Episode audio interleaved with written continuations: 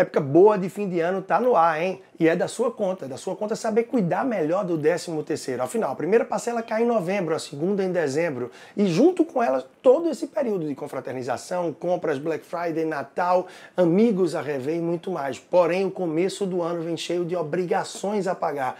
E o 13 terceiro vem justamente para que a gente possa se organizar e começar o ano de 2020 de uma forma mais tranquila, mais saudável financeiramente. E aí, como é que você está se organizando para isso? Já fez uma listinha daquilo que você precisa pagar no começo ano, IPTU, IPVA, matrícula, material escolar, entre outras coisas. Então, pé no freio, cautela nessa reta final do ano para que você possa avançar da melhor forma possível. Consciência para que tenha uma transição financeiramente saudável. Eu sou Leandro Trajano, personal financeiro, e espero você no meu Instagram. Basta procurar por personal financeiro. Um grande abraço e até a próxima.